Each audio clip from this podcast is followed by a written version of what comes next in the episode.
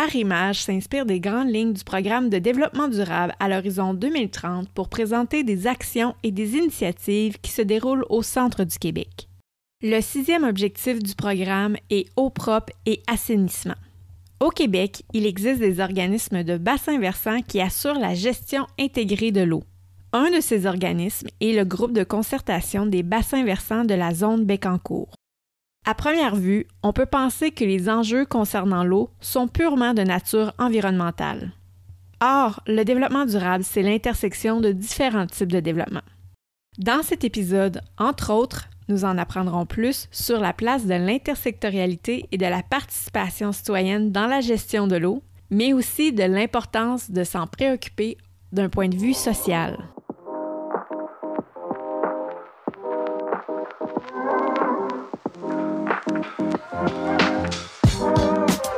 Bienvenue à Arrimage, la balado-diffusion du Comité régional en développement social du Centre du Québec. Mon nom est Audrey Michel et à chaque épisode, je vais à la rencontre des gens et des organisations qui s'impliquent pour améliorer la qualité de vie de nos communautés. Ensemble, explorons les dessous du développement social et son interconnexion avec le développement durable. De la concertation à l'action, découvrons ce qui se fait ici, au Centre du Québec.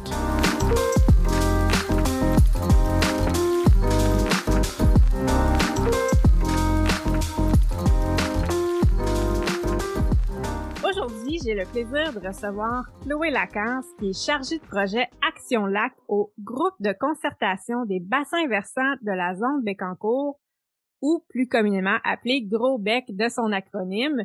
C'est un organisme qui est situé à Plessisville et qui couvre une partie du territoire de Chaudière-Appalaches et du centre du Québec.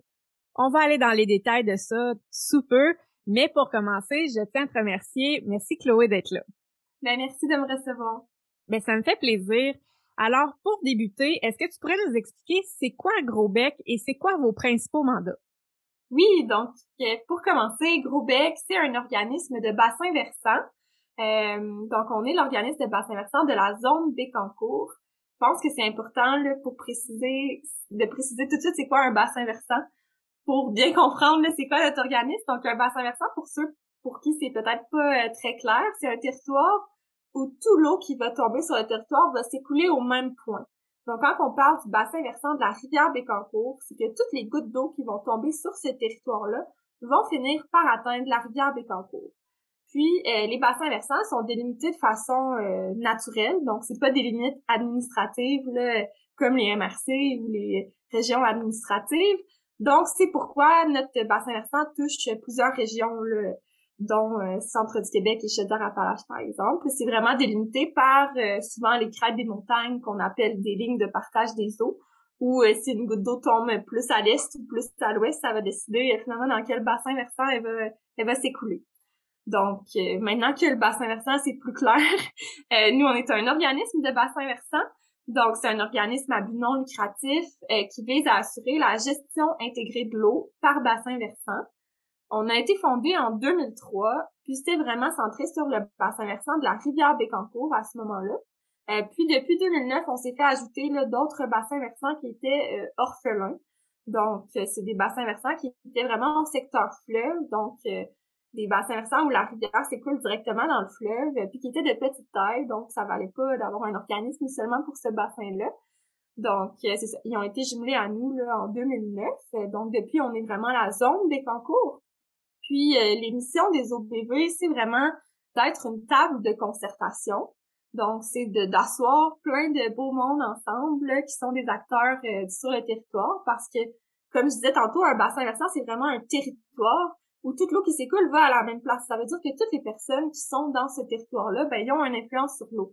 Que ce soit un citoyen dans la ville, un riverain, un, producteur agricole, un producteur forestier, les municipalités, les MRC, tout le monde a de l'influence. Donc, c'est comme de d'asseoir tout le monde ensemble, puis de pouvoir discuter des enjeux de l'eau, puis de comment gérer ces enjeux-là, puis quelles sont les bonnes méthodes, puis d'en discuter ensemble. Donc, ça, c'est vraiment comme le mandat de base de l'organisme.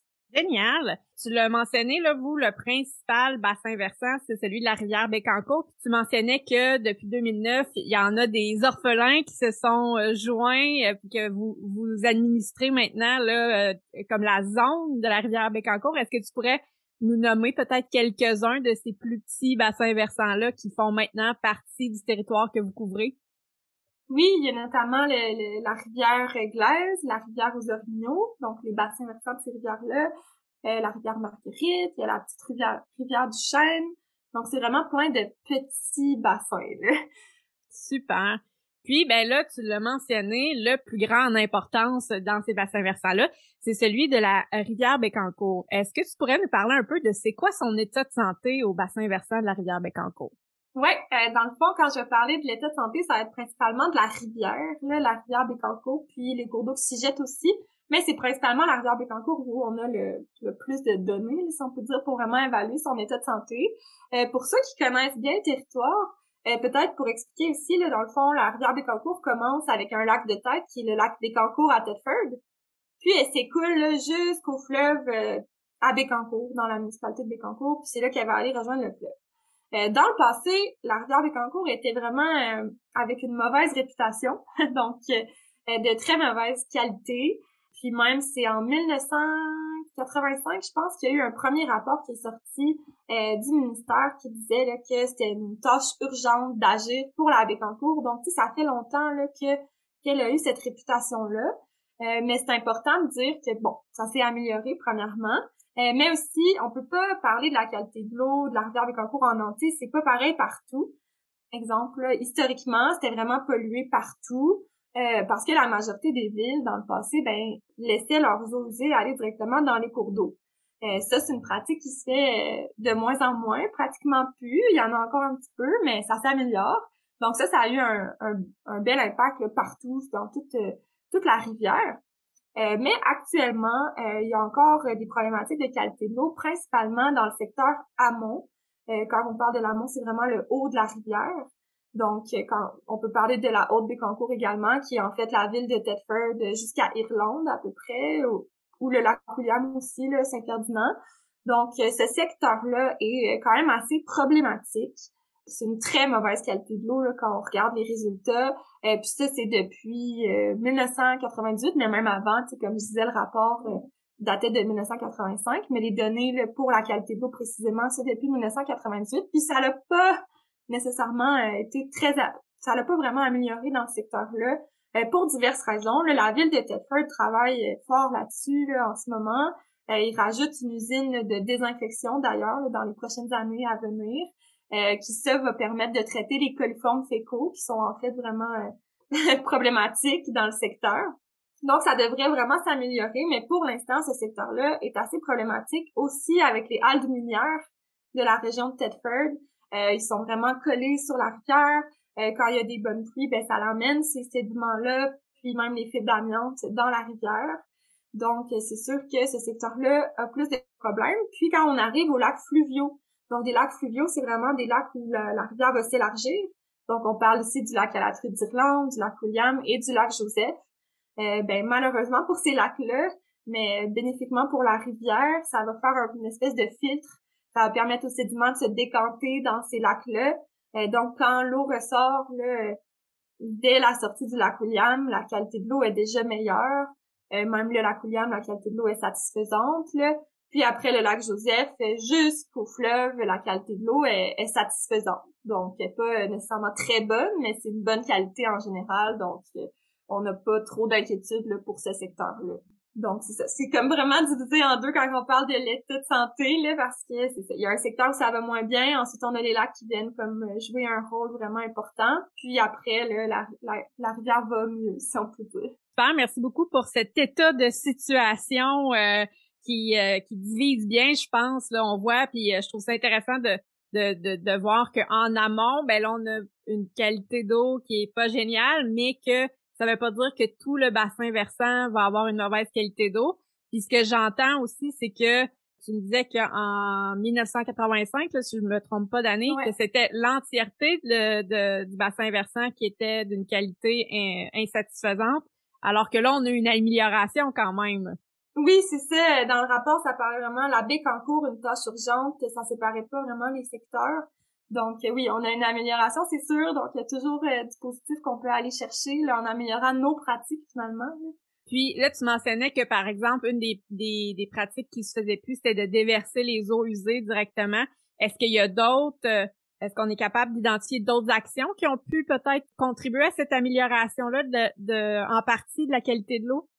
Euh, ben c'est sûr que je pense qu'avec le temps aussi, il y a la sensibilisation des gens qui ont, qui ont embarqué dans tout ça. Tu sais, à l'époque, c'était pas seulement les eaux usées là, qui étaient euh, déversées dans les cours d'eau, c'était pratiquement euh, les poubelles, les dépotoirs, c'était tout, tout allait dans les cours d'eau. donc, c'est une mentalité qui a changé. Avec le temps, les gens ont voulu faire plus attention, puis de plus en plus que le temps passe, les gens vont vouloir avoir des bandes riveraines avec beaucoup de végétation sur le bord de l'eau, que ce soit pour avoir une tranquillité ou pour protéger l'environnement. Donc, je pense que ça, ça a joué beaucoup la sensibilisation des gens, l'éducation, euh, mais des mesures concrètes, je pense vraiment que c'est euh, les, les osés qui ont fait la plus grosse différence différence en termes de qualité de l'eau. Génial, ben merci pour euh, les précisions on l'a nommé, là, on a l'amont où est-ce qu'on a une qualité d'eau euh, insatisfaisante, puis là, on tombe dans les lacs et ça s'améliore. Je l'ai dit en début d'entrevue, tu es chargé de projet du projet Action Lac. Est-ce que tu pourrais nous parler de ce projet-là? Oui, euh, en fait, Action Lac, premièrement, ben ça a été comme créé dernièrement. Ben c'est un programme qui existe depuis longtemps, mais vraiment le poste chargé de projet Action Lac est créé depuis mon arrivée, donc depuis à peu près un an et demi. Euh, ça vise vraiment à à offrir un soutien euh, à l'année aux euh, associations riveraines et aux municipalités dans lesquelles il y a des lacs, en fait.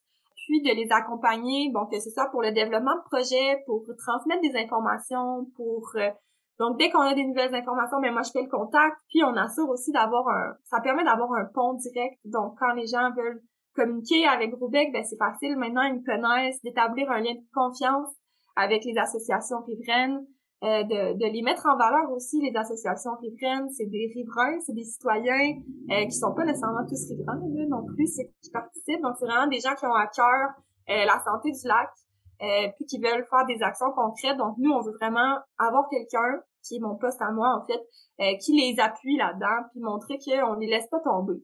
Puis de là découle également un programme, qui est le programme Action Lac euh, également, qui est un programme de soutien, financement, si on peut dire, pour les associations riveraines dans la réalisation de leurs projets.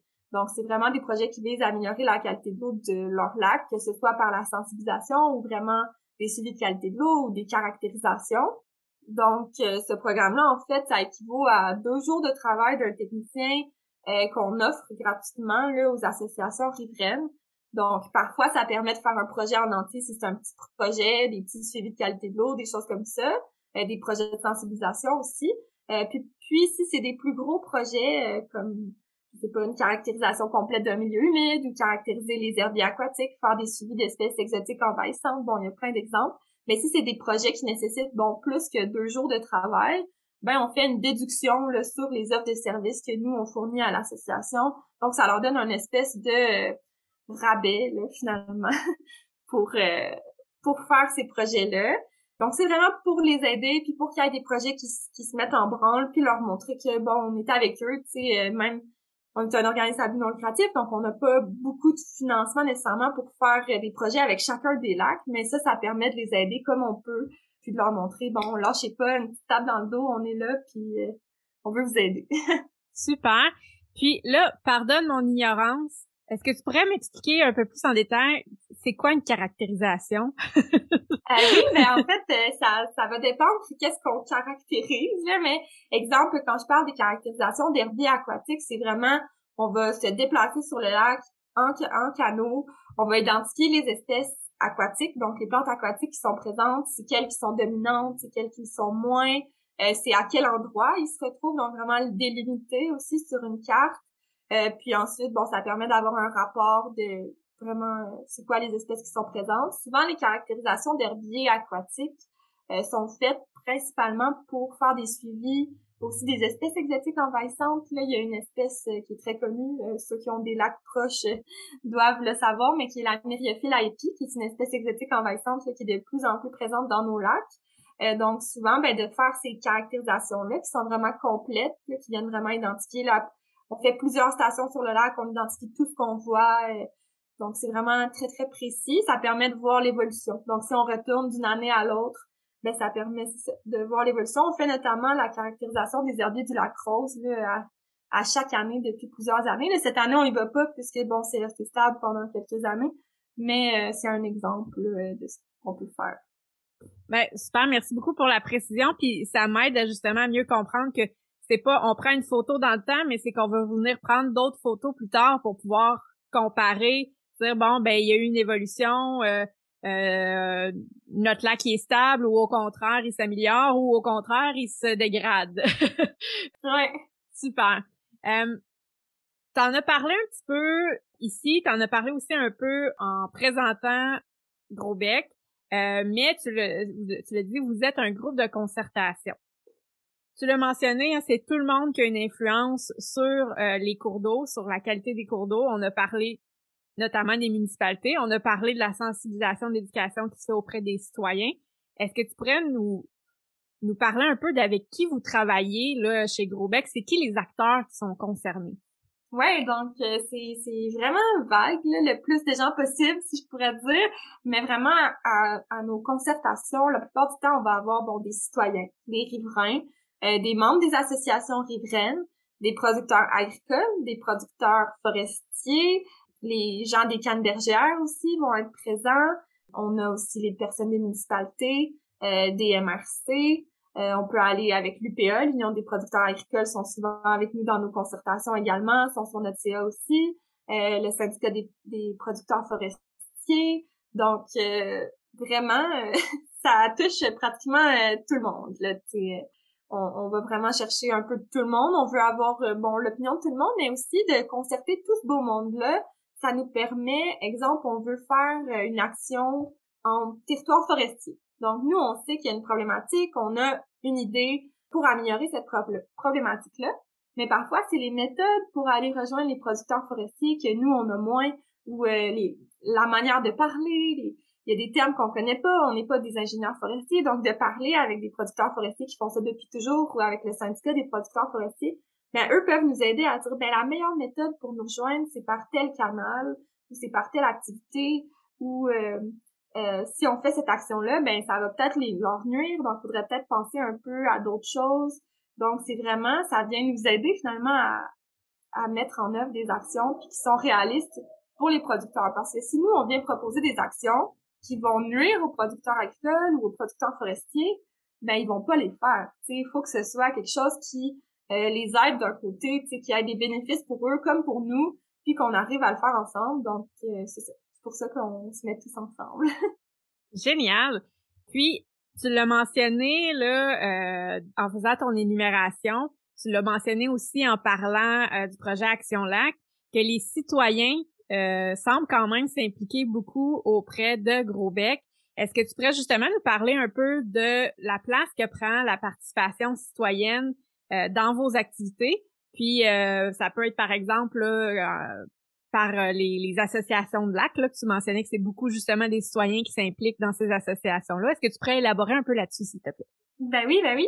les citoyens, ben c'est ça. Principalement, on a beaucoup de contacts par les associations riveraines parce que c'est un canal qui est facile, dans le sens que ces gens-là, ils se regroupent déjà plusieurs citoyens ensemble pour parler des problématiques, puis ensuite, ben, ils peuvent nous inviter à des rencontres où on peut faire on a des contacts déjà avec ces gens-là. Donc ça, souvent, c'est des riverains, mais il y a beaucoup, parfois ça peut être des citoyens qui habitent dans le village juste à côté, mais qui eux aussi profitent du lac. Donc pour eux, c'est super important euh, de faire des actions. Donc eux peuvent faire euh, plusieurs actions, même parfois il y a des associations là, qui sont sonneurs d'alarme. Je pense notamment euh, à l'association de protection du lac à la truite. Ils sont très de l'avant-garde. Ils vont beaucoup faire sonner des alarmes, parler au ministère, tu sais, vraiment être très dans l'action. Euh, il y a l'association du lac de l'Est aussi qui font plusieurs projets, euh, qui portent les projets, qui sont fiers. Euh, puis avec les associations, ça nous permet de rejoindre des citoyens qui sont pas non plus dans les associations, puisque souvent ils vont organiser euh, des journées d'information ou des, des webinaires dans lesquels on va participer pour parler des projets que les associations ont mis en œuvre, mais que c'est nous qui a réalisé finalement. Là, Donc ça, ça arrive souvent. Notamment, on en a deux cet été, là, des, des journées où on va présenter nos projets aux citoyens qui habitent sur le bord de ces lacs-là. Puis sinon, ben, les citoyens en général sont très importants pour toutes nos activités. Là, on a fait notamment dernièrement la semaine passée, en fin de semaine, la corvée de nettoyage des déchets euh, autour des lacs à la truite d'Irlande, lac William, lac Joseph. Donc, c'est des citoyens qui habitent autant dans le village que sur le bord de la rivière, que sur le bord des lacs, qui viennent, qui participent, qui ramassent les déchets avec nous, qui sont sensibilisés à l'environnement, puis qui disent, bon, on veut participer. Quand on fait des, un tournoi de pêche à chaque, à chaque hiver, à Saint-Ferdinand pour sensibiliser les jeunes. C'est un tournoi de pêche pour les jeunes de 12 ans et moins, euh, 18 ans et moins, excusez-moi. Puis euh, ça, il y a toujours beaucoup, beaucoup de bénévoles euh, citoyens qui viennent. Donc, euh, on veut vraiment faire un lien avec les citoyens, que ce soit bon pour avoir des actions, pour qu'ils nous parlent de qu'est-ce qu'ils veulent pas, qu'est-ce qu'ils veulent, qu'est-ce qui est important pour eux, qu'est-ce qui est moins, qu'est-ce qu'ils sont prêts à faire ou pas. mais aussi pour des activités, on a besoin qu'ils s'impliquent avec nous, on a besoin de leur aide pour tout. Tu sais, comme je disais, tout le monde a un impact. Donc, si on est capable de les rejoindre, de leur en parler, euh, ben pour nous, ça fait une grosse différence. Puis de voir qu'ils veulent participer avec nous dans nos activités, ben ça montre que finalement, euh, ils apprécient euh, notre collaboration. Mais ben, c'est génial.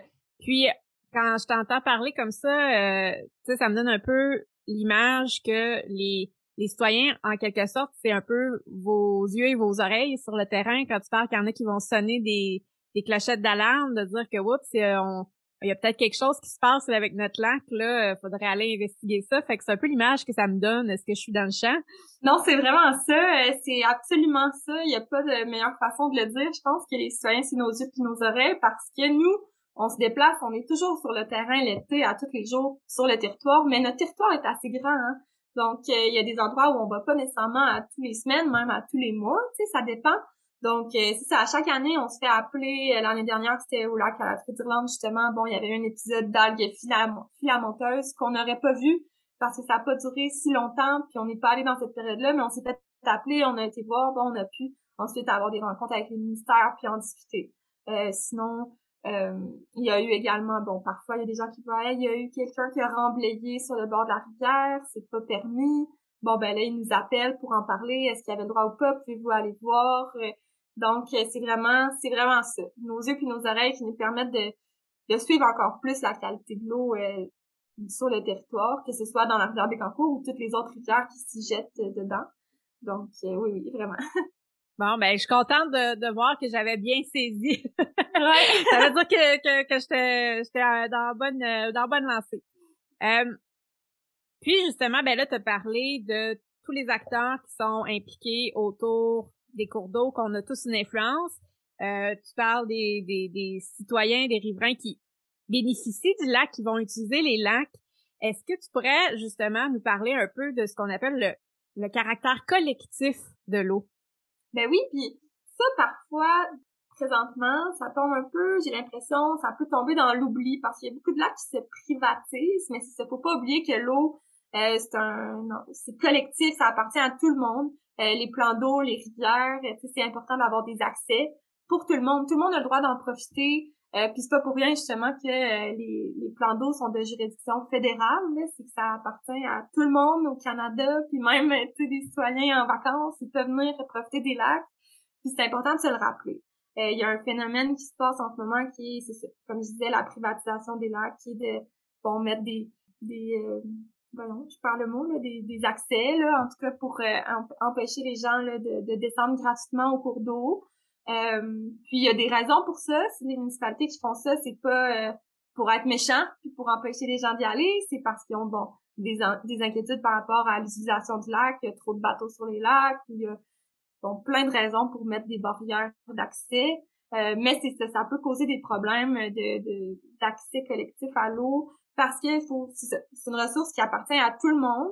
Il faut que les gens qui veulent aller en profiter puissent le faire. Donc, il faut au moins avoir des accès pour que les gens puissent aller se baigner dans les lacs. Il faut avoir des accès pour les rivières. Euh, puis même, c'est arrivé, là, je me suis promenée sur le territoire dernièrement, puis il y a des endroits sur les rivières où on voit des affiches euh, euh terrain privé au milieu de la rivière, là, avec une barrière, mais il faut pas se laisser euh, faire peur par ça parce que les rivières, on peut se promener dans une rivière, là ça appartient à tout le monde, c'est important de se le rappeler. Bon, ben merci du rappel. Euh, sachez-le, l'eau appartient à tout le monde. Puis je pense que c'est quand même important parce que je veux dire, l'eau, on pourrait pas survivre sans eau. Donc, euh, si on pouvait pas avoir accès à cette eau-là comme collectivité, il y aurait, je pense, des questionnements sérieux à, se faire. Mais bon, bref, je rentrerai pas là-dedans. Là, je voulais rentrer dans peut-être euh, des scénarios hypothétiques. Je veux pas, je veux pas faire peur à personne, mais on le sait, la qualité de l'eau, c'est quelque chose qui est important. Souvent, quand on va penser à la qualité de l'eau, on va penser à l'impact vraiment sur, euh, disons, les, les, euh, les poissons ou les, les, les, la végétation à l'intérieur du lac. Mais on va pas penser nécessairement à ce que les impacts que ça peut avoir pour nous. Puis moi, étant donné que j'ai une lunette de développement social, on a parlé de participation citoyenne, c'est génial, mais je veux aussi qu'on pense de dire que ben l'environnement et notre euh, notre qualité de vie en tant que que, que citoyen d'une communauté, ben c'est interrelié.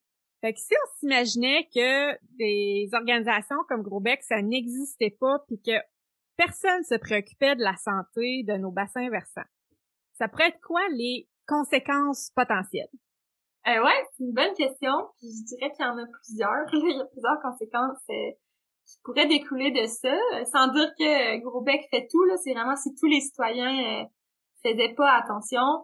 il y a plusieurs choses qui pourraient arriver. Donc, premièrement, pour justement ce qui est du caractère collectif de l'eau, de profiter des plans d'eau pour faire aller se baigner, pour aller se promener en canot, en kayak, en bateau, ben faut que le plan d'eau soit beau faut que le plan d'eau soit encore en santé pour plusieurs raisons. Parce que en fait les lacs quand euh, il y a une mauvaise qualité de l'eau euh, quand il y a beaucoup de nutriments mettons on fait pas attention on fait pas il y a pas de bande riveraine nulle part personne fait attention là on met des engrais sur le bord de l'eau. Tout ça ça finit les sédiments les engrais les nutriments ça finit par arriver dans le lac. Ça va favoriser la prolifération de plantes aquatiques. Là le fait qu'il y ait plus de plantes aquatiques ça va faire que quand eux vont mourir, euh, quand l'eau va devenir très froide à la fin de la saison estivale, euh, les plantes vont mourir, ça va faire beaucoup de matière organique, ça va prendre plus d'oxygène. Donc on voit la, la file qui s'ensuit. Puis ça, ça fait en sorte en fait que le lac va vieillir plus rapidement, qu'on appelle le phénomène d'eutrophisation, qui est le vieillissement accéléré des lacs. Puis ça, ça fait en sorte que parce que le vieillissement des lacs est naturel, on s'entend, euh, tous les lacs vont vieillir, mais ce qui arrive, c'est que le vieillissement est accéléré, puis il est déjà en ce moment. Mais si les gens faisaient pas attention du tout, ce serait encore pire. Puis ce qui arrive en fait, c'est que le lac, une fois qu'il est vraiment vieilli, il va se transformer en milieu humide. Donc, euh, ce sera plus un milieu qui va être euh, accessible. Donc ça, c'est sûr que c'est un scénario qui, ça prend plusieurs années pour arriver à ça. Là. Euh, sinon, ben avec les changements climatiques aussi, le manque d'eau. Donc l'eau, comme on disait, c'est important pour survivre, là, boire de l'eau, se nourrir. on a besoin de l'eau avec les changements climatiques notamment, on s'attend à une augmentation des périodes de chaleur extrême et des sécheresses pour le centre du Québec. Donc ça, on peut s'attendre que ça ait des impacts, ça baisse le niveau de, l'eau en général. Mais aussi, euh, bon, il y a les changements climatiques, on n'a pas de contrôle, ben, on peut contrôler un peu en essayant de limiter nos impacts, mais on n'a pas de réel contrôle sur ce qui se passe avec la température. Donc, nous, euh, si les citoyens font pas attention, si les municipalités font pas attention, puis euh, les producteurs, tout le monde, puis qu'on continue à autant évacuer l'eau. Donc ça, c'est une problématique qu'on a beaucoup. Là, on veut pas, on veut pas d'eau sur nos terrains, donc on a des, on a des gouttières qui vont aller directement dans notre entrée asphaltée, qui va se rendre directement dans l'égout pluvial, qui va se rendre directement dans le cours d'eau. On veut pas que l'eau arrête. ça, c'est une mentalité qui a été beaucoup ancrée dans la tête des gens, autant dans les champs agricoles, il y a beaucoup de drainage. Euh, les fossés de route aussi, euh, ça crée bon des, des, des allées où le courant puis l'eau va s'écouler encore plus rapidement, puis elle aura pas le temps de s'infiltrer c'est très, très important que l'eau s'infiltre dans le sol le plus près de l'endroit où elle est tombée. Donc, si on pense à la pluie, une goutte d'eau qui tombe chez toi euh, sur ton terrain devrait pouvoir s'infiltrer sur ton terrain. Pour plein de raisons. Premièrement, justement, pour euh, la nappe phréatique, pour les niveaux d'eau, pour euh, recharger cette nappe-là qui nous permet de s'approvisionner en eau potable. puis ça, c'est pas quelque chose... tu sais, là, on parle d'alarmisme dans le futur, mais ça, ça arrive déjà. Il y a des gens sur notre territoire l'été dernier, en 2021, qui ont manqué d'eau dans leur puits durant l'été. Donc, euh, c'est pas que c'est pas une hypothèse lointaine euh, à laquelle on pense. C'est vraiment quelque chose qui arrive en ce moment. Donc, c'est vraiment super important, premièrement, d'économiser l'eau l'été aussi, là. si on peut euh, récupérer l'eau de pluie puis arroser nos plantes avec ça, déjà là, c'est déjà une bonne différence. Donc, si les gens font pas attention puis qu'on continue le drainage aussi, important, que ce soit par les égouts pluviaux, les producteurs forestiers, les producteurs agricoles, quoi que ce soit, mais ça fait que l'eau s'infiltre pas puis on a besoin que l'eau s'infiltre pour s'abreuver. Puis sinon, ben, on peut aller avec d'autres impacts encore qui pourraient arriver, d'autres conséquences. Il y en a plein, comme je disais, là, j'en ai quelques-unes en tête. Euh, ben la qualité de l'eau en général, ça peut aussi affecter des prises d'eau potable parce qu'il y a des prises d'eau potable qui sont pas de l'eau souterraine, qui vont être des, des plans d'eau. Euh, donc ça, ça peut avoir un effet, c'est sûr. Donc encore une fois, le ruissellement de l'eau, donc l'eau qui, qui est pas infiltrée dans le sol va ruisseler, ça peut faire de l'érosion dans les fossés. Si elle arrive avec des gros coups d'eau super importants, ça va éroder les fossés, amener les sédiments, bon blabla, là, ce que je dis depuis tantôt finalement, mais ça nuit à la qualité de l'eau, ce qui peut faire, ce qui peut finalement nuire à euh, notre approvisionnement en eau également.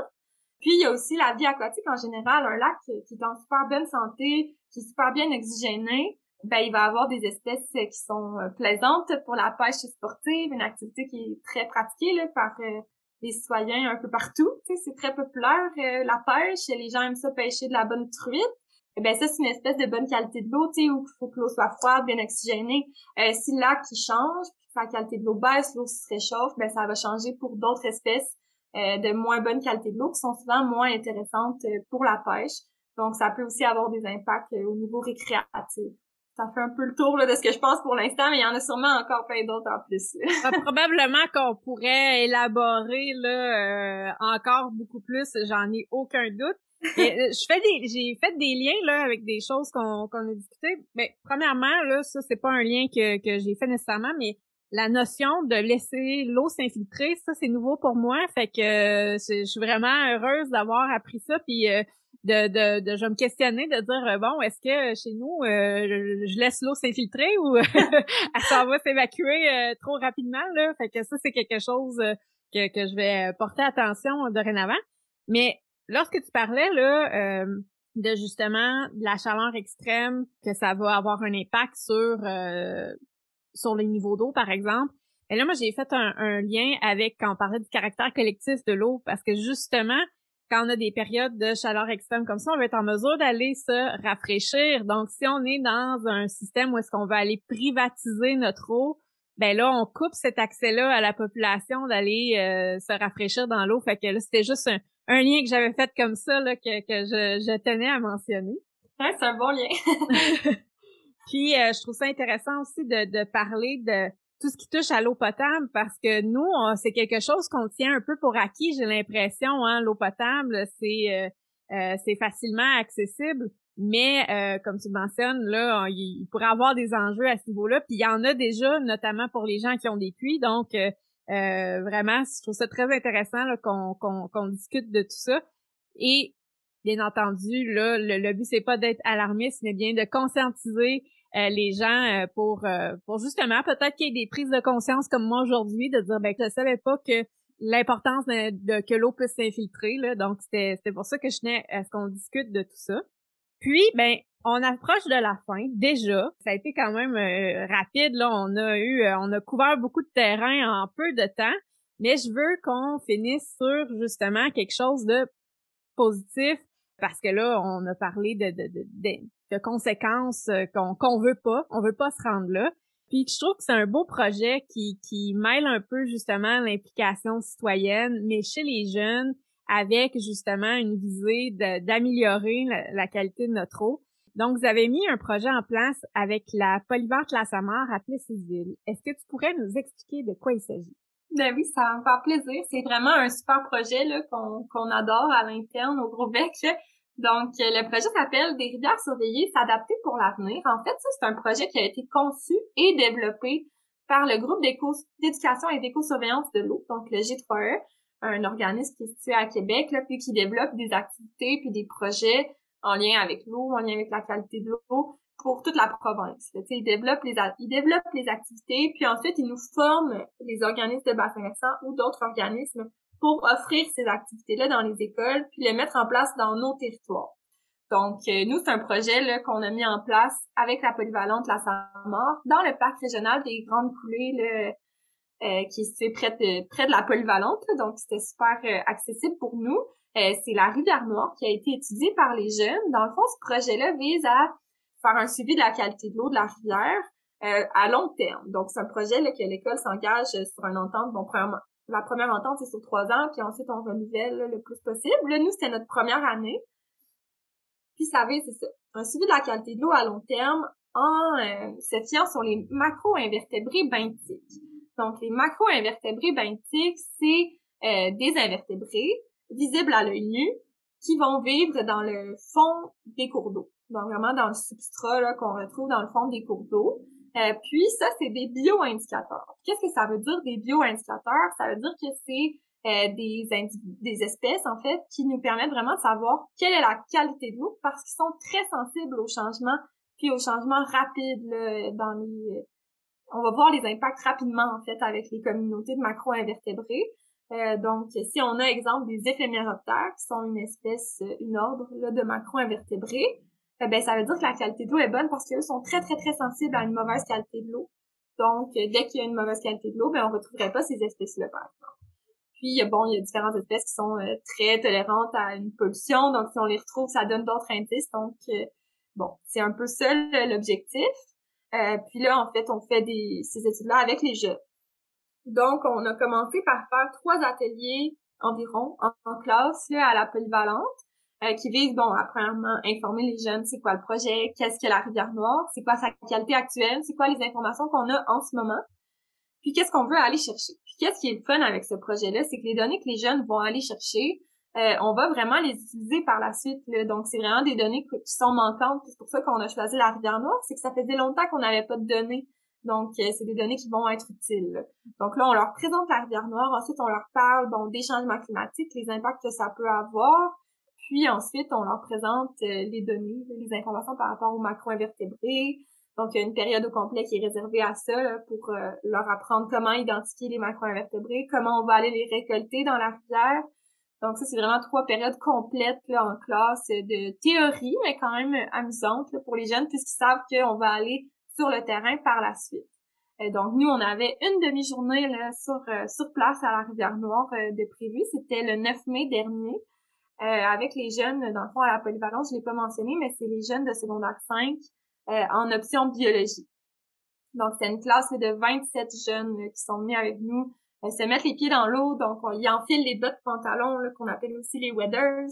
Puis, ils vont vraiment se mettre les deux pieds dans l'eau, récolter les macro-invertébrés. Donc, il faut qu'ils frottent les roches dans le fond de l'eau pour que les, les macro-invertébrés bon, soient emmenés dans le courant, dans un filet. Donc, c'est très, très concret ça leur permet vraiment de, se sensibiliser, mais aussi d'être dans l'action, de, de, le vivre vraiment. Bon, ça ressemble à quoi? Euh, travailler en environnement, qu'est-ce qu'on peut faire? À quoi ça sert?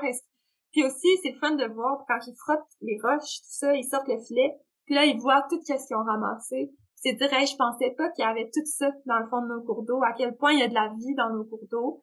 Euh, puis souvent, on pense seulement aux poissons, là, parce que c'est bon, c'est plus gros, c'est c'est plus euh, on en mange, on en pêche, bon mais de voir qu'il y a toute cette vie aussi, bon, c'est marquant pour les jeunes. Mais on fait pas seulement l'analyse des macro-invertébrés, on va aussi euh, faire des analyses physico-chimiques, donc euh, voir bon c'est quoi la turbidité de l'eau, c'est quoi euh, la concentration en oxygène dissous dans l'eau, puis plein d'autres tests. Puis ça c'est vraiment les jeunes qui vont réaliser les tests sur le terrain.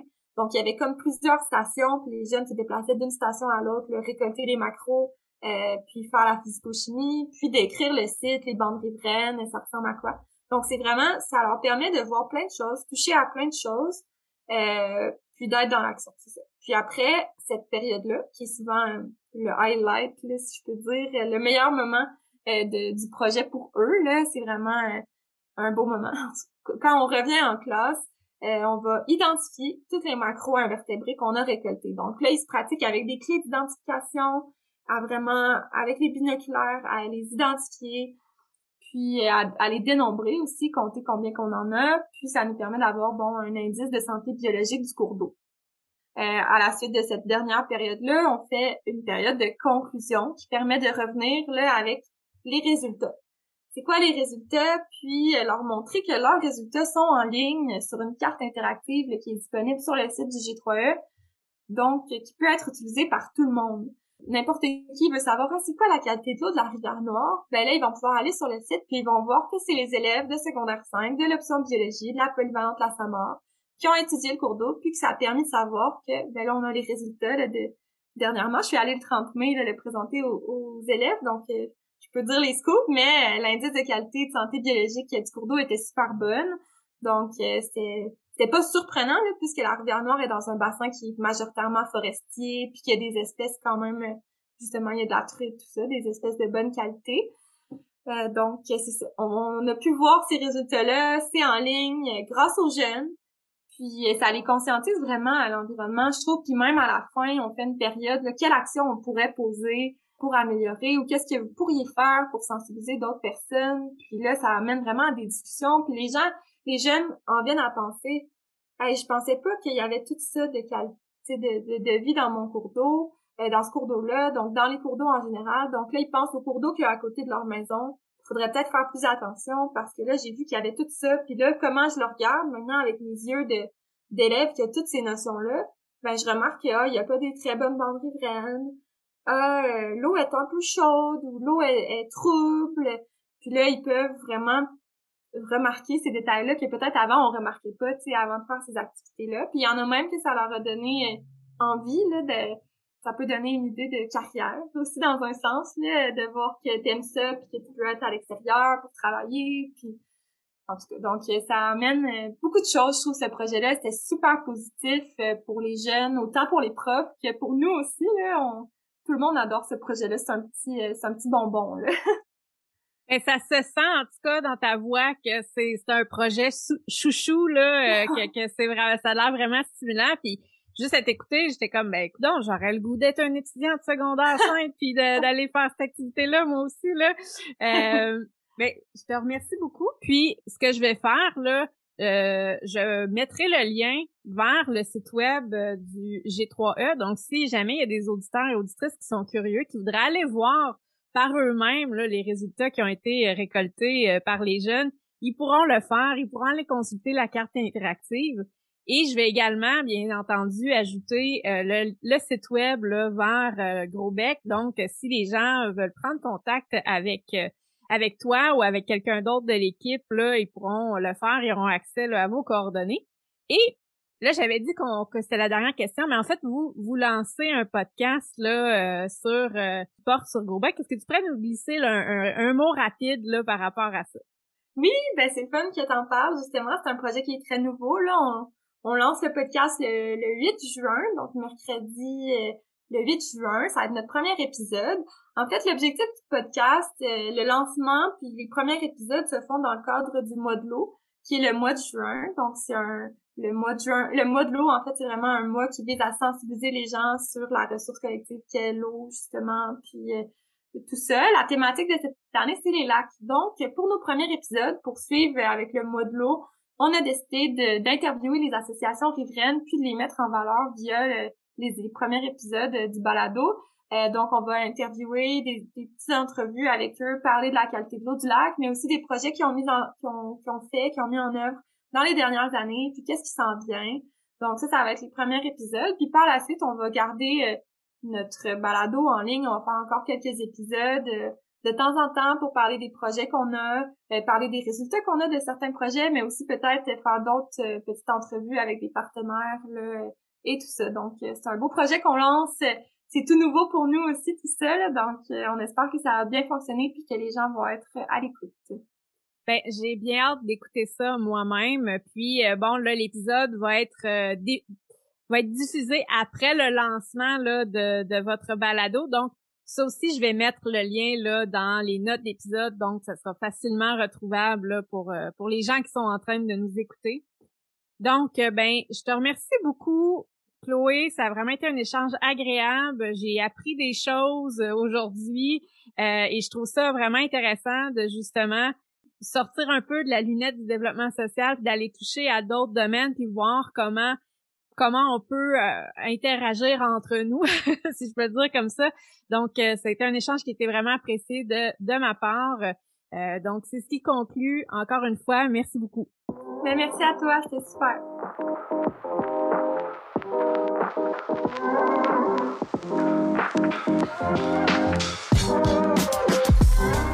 Vous avez apprécié cet épisode, abonnez-vous afin de ne pas manquer la sortie du prochain. Pour nous encourager, laissez-nous 5 étoiles et un commentaire sur votre plateforme de balado-diffusion préférée. Cette balado et les activités du Comité régional en développement social du Centre du Québec sont rendues possibles dans le cadre d'une entente de collaboration avec la contribution financière de la MRC d'Arthabasca, la MRC de Bécancour, la MRC de Drummond, la MRC de l'Érable, la MRC de Nicolet-Yamaska, Centraide Centre du Québec et le CIUS de la Mauricie et du Centre du Québec. Pour en apprendre plus au sujet du développement social, rendez-vous sur notre site web au crds.centreduquebec.qc.ca. Merci pour votre écoute.